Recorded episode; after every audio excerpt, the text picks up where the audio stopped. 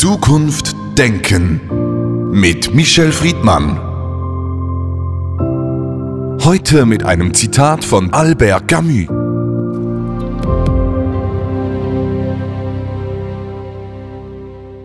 Denn wir sind Neinsager, aber wir sagen nicht Nein aus Verzweiflung. Unser Nein ist ein Protest.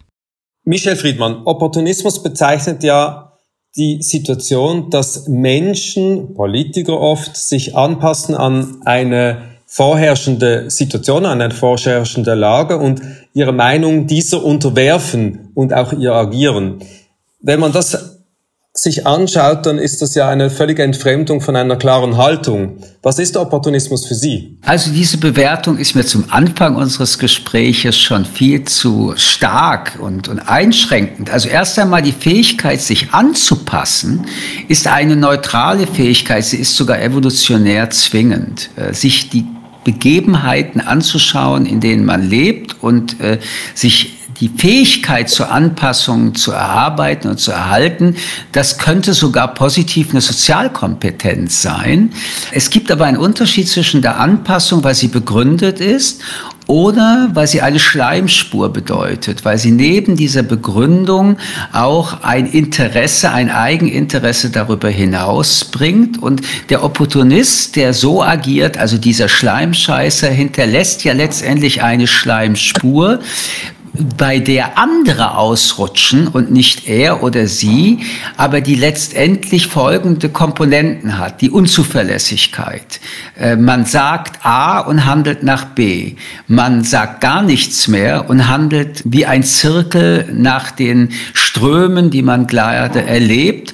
Und da haben Sie dann recht, man verliert sich auf dem Weg und gewinnt eigentlich nichts, merkt das aber in der Regel nicht, wird sogar vielleicht nicht dafür bestraft und schwenkt sofort wieder um. Der Opportunist ist also nichts anderes als ein Umschwenker, der permanent etwas hinterherrennt mit dem Glauben und der Hoffnung, er wäre auf der sicheren Seite und die sucht er. Er sucht letztendlich die Seite der Macht, er sucht äh, die Seite derjenigen, die das Sagen haben und äh, da er selbst auf diesem Weg gar nichts mehr zu sagen hat oder vergessen hat, was er denkt und sagen möchte, erscheint es ihm jedenfalls schmerzlos, aber letztendlich hat ein Opportunist ein Leben lang dann gelebt und kurz vorm Sterben festgestellt, dass er ein Nullum, ein leerer Behälter geblieben ist. Ich finde, der Preis ist zu hoch. Der Preis ist zu hoch. Es gibt ja dieses Sprichwort, wenn man unter den Wölfen ist, muss man mit ihnen heulen. Wenn man jetzt mal in die Ja, das würde ich sogar, das würde ich sogar, wenn wir bei Wölfen sind, also wieder bei so einer archaischen Bildhaftigkeit, würde ich das bis zu einem gewissen Punkt jedenfalls auch unterschreiben. Das ist das, was ich meine. Der Mensch hat eine Anpassungsfähigkeit als Grundelement. Und deswegen ist es sehr unvorteilhaft, dass der Mensch gegen einen Löwen kämpfen wollte vor tausenden Jahren. Und wenn man so will, dasselbe ist mit den Wölfen. Aber, und das ist das entscheidende Aber, wenn man dann mit den Wölfen leben muss, ein ganzes Leben, und äh, das bedeutet, dass man sich eben überhaupt nicht mehr widerspindet und widerspiegelt, entsteht das Momentum, ob man dann nicht Widerstand leisten muss, ob man dann nicht mit anderen organisiert die Macht der Löwen bricht. Äh, mit den Löwen aber immer mitzugehen, war ja eine Argumentation auch von Millionen Deutschen bei den Nazis. Der Löwe oder der Wolf hieß damals Hitler. Aber man hätte es ja nicht so tun müssen. Und da sehen Sie wieder den Unterschied zwischen einerseits die Fähigkeit, auch die Notwendigkeit, sich anzupassen, aber andererseits dem Opportunismus, weil diese damalige Anpassung im Jahre 33 gar nicht nötig war. Man musste nicht mitmachen, aber die Opportunisten, die spürten Blut und hatten selbst selbst das Gefühl, da sei doch irgendetwas, was ihnen Vorteile bringen könne und die Juden spielen sowieso keine Rolle. Sie waren durch ihren Antisemitismus gedrängt und gar nicht so weit weg von dem Wolf und von dem Löwen. Und dieser Opportunismus, den man zwischen sechs und zehn Jahren mitgemacht hat mit Hitler, der führte ja erst Stück für Stück und Schritt für Schritt, wo der Opportunist auch Mittäter wird, dazu, dass es dann zu Auschwitz kam, aber auch zu einem Zweiten Weltkrieg, wo ja auch Millionen Menschen Menschen gestorben und leiden mussten. Die Fähigkeit der Menschen, sich anzupassen, haben Sie hervorgehoben. Wenn man die Geschichte der Philosophie anschaut, dann wäre die anders verlaufen, wenn sich Philosophen immer angepasst hätten. Dieses Selbstbewusstsein, eine Haltung, vielleicht sogar wieder die Mehrheitsmeinung einzubringen, hat ja eigentlich den menschlichen Geist, das menschliche Wirken, die menschliche Kultur nach vorne gebracht. Also wie viel Anpassung ist eigentlich sinnvoll? So wenig wie nötig. Und das ist schon zu viel so wenig wie nötig, das ist schon zu viel. Sie selbst sind ja ein unangepasster und haben sich politisch immer wieder eingebracht in Debatten mit, würde ich sagen, nicht opportunistischen Meinungen. Das muss man aber dann auch ertragen können. Ja, man muss es ertragen können, aber auf der anderen Seite ist es ja auch ein ganz großartiger Protest, zu, zu, zu zweifeln, in Frage zu stellen und in Frage gestellt zu werden, das Fragezeichen und nicht das Ausrufezeichen zu suchen, gegen das Autoritäre, das Allmächtige oder diejenigen, die eh alles wissen und immer Recht haben, anzugehen, ist die einzige Möglichkeit des Fortschrittes, des Inneren, des Persönlichen, des Kollektiven, des politischen. Und wenn alle in eine Richtung gehen, bedeutet es, dass eine Gesellschaft von extrem viel Opportunismus geprägt ist. Und dagegen muss man angehen, und zwar im Interesse des eigenen Lebens wie auch im Interesse anderer Menschen. Was Sie jetzt die Masse nennen, die kenne ich übrigens gar nicht. Sie ist viel diffuser, als man glaubt. Sie besteht aus viel mehr Identitäten, auch aus Zweifeln, als man glaubt.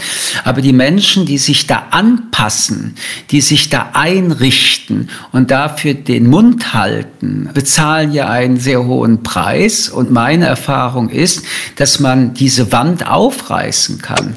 Äh, man muss das nur in einer Art und Weise tun, wie ich finde, die argumentativ ist, die demokratisch ist. Das kostet sehr viel Zeit, das kostet sehr viel Kraft, aber ist mir immer noch lieber, als in dieser grauen Verwandlung zu leben, wo kein Licht mehr reinkommt. Das ist weder heldenhaft, noch braucht es Mut in einer Demokratie. Das will ich wirklich in aller Deutlichkeit nochmal sagen. Sich ein Nein auch gegenüber seinem Chef oder gegenüber Freunden zu sagen, ich habe eine andere Meinung. Ich finde, man kann es auch so denken und anders machen, braucht kein Mut und braucht wirklich keine Heldenhaftigkeit, dass es dafür eine Sanktion geben kann, dass man dafür auch dann den Job mal verliert. Mein Gott, äh, ich verliere lieber einmal meinen Job. Ich weiß, ich finde einen anderen, vielleicht nicht denselben und vielleicht muss ich dann auch ein paar Jahre dafür auf eine andere Art und Weise bezahlen. Aber der Preis ist immer geringer als in der Selbstverleugnung ein Leben zu leben. Ich finde, dass das Recht der Freiheit besteht ja darin, dass man sich selbst bestimmt und nicht so sehr fremdbestimmt wird. Und jedes Mal, wenn ich merke, dass die Hände äh, alle äh, anderen anfangen, meine Selbstbestimmung äh, wegreißen zu wollen, muss ich sagen, nein. Selbstbestimmung ist aber etwas anderes, abhängig vom System, in dem man lebt. Wenn man versucht, den Menschen zu begreifen als Individuum ohne das ihn umgebende System, dann ist ja die Frage von Selbstbestimmung, von Opportunismus, Anpassung eine ganz andere, als wenn man das immer abhängig macht von der Gesellschaft, in der man lebt. Kann man den Menschen denken, ohne das ihn umgebende? Also, dass Haltungen, man könnte fast schon sagen, etwas egoistisch eingebracht werden, ohne Rücksicht auf was ihn umgibt. Wir reden äh, von zwei Fragen des Individuums. Äh, wir haben in den letzten Jahren eine Entwicklung gehabt, in der wir Freiheit definiert haben als maximale Ich- und Selbstbestimmung.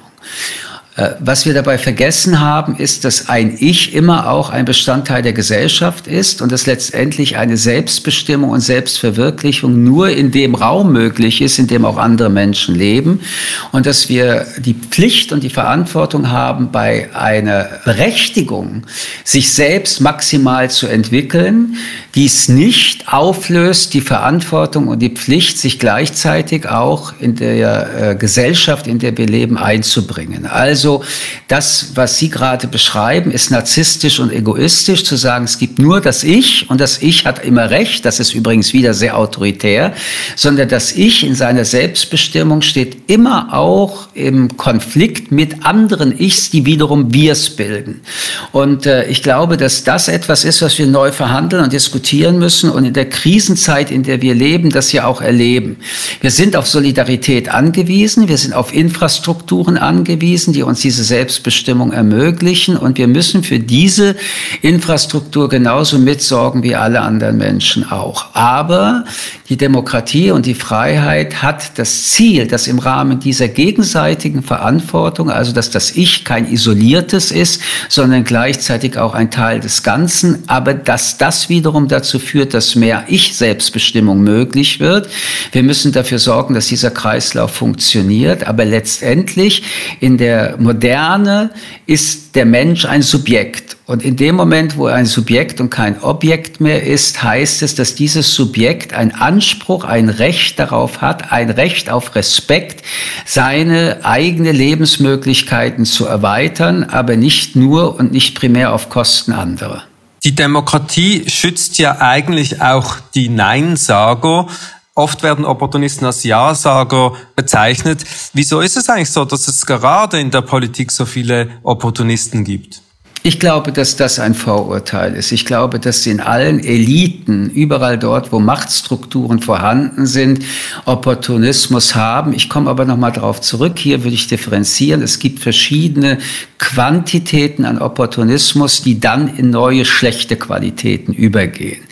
Und Machtstrukturen sind so konstruiert, dass sie leider immer noch eher den Ja-Sager nach oben bringen, weil das demjenigen, der die Macht hat, weniger Arbeit und Kränkung hervorruft. Aber in modernen Systemen, vor allen Dingen in der Ökonomie, erleben wir da Transformationen. Letztendlich begreifen wir, vor Dingen die jüngeren Generationen, dass nur Teambildung, in dem auch eine Diversität und Pluralität vorhanden ist, äh, Fortschritt und damit auch Gewinn hervorrufen kann und monostrukturiere Gruppierungen eigentlich verlieren. In der Politik ist die Sache sehr viel komplexer, weil die Bindung an Parteien etwas äh, sehr Festes bedeutet. Sie können als Individualist, als Person, die nicht in Parteien organisiert sind, jedenfalls in in Länder, wo äh, auch in Deutschland das politische Bewusstsein durch Parteien durchgeführt wird, sehr schwer nach oben kommen. Ich merke aber Unterschiede insofern, als in unseren Städten in Deutschland die Oberbürgermeisterinnen mittlerweile direkt gewählt werden.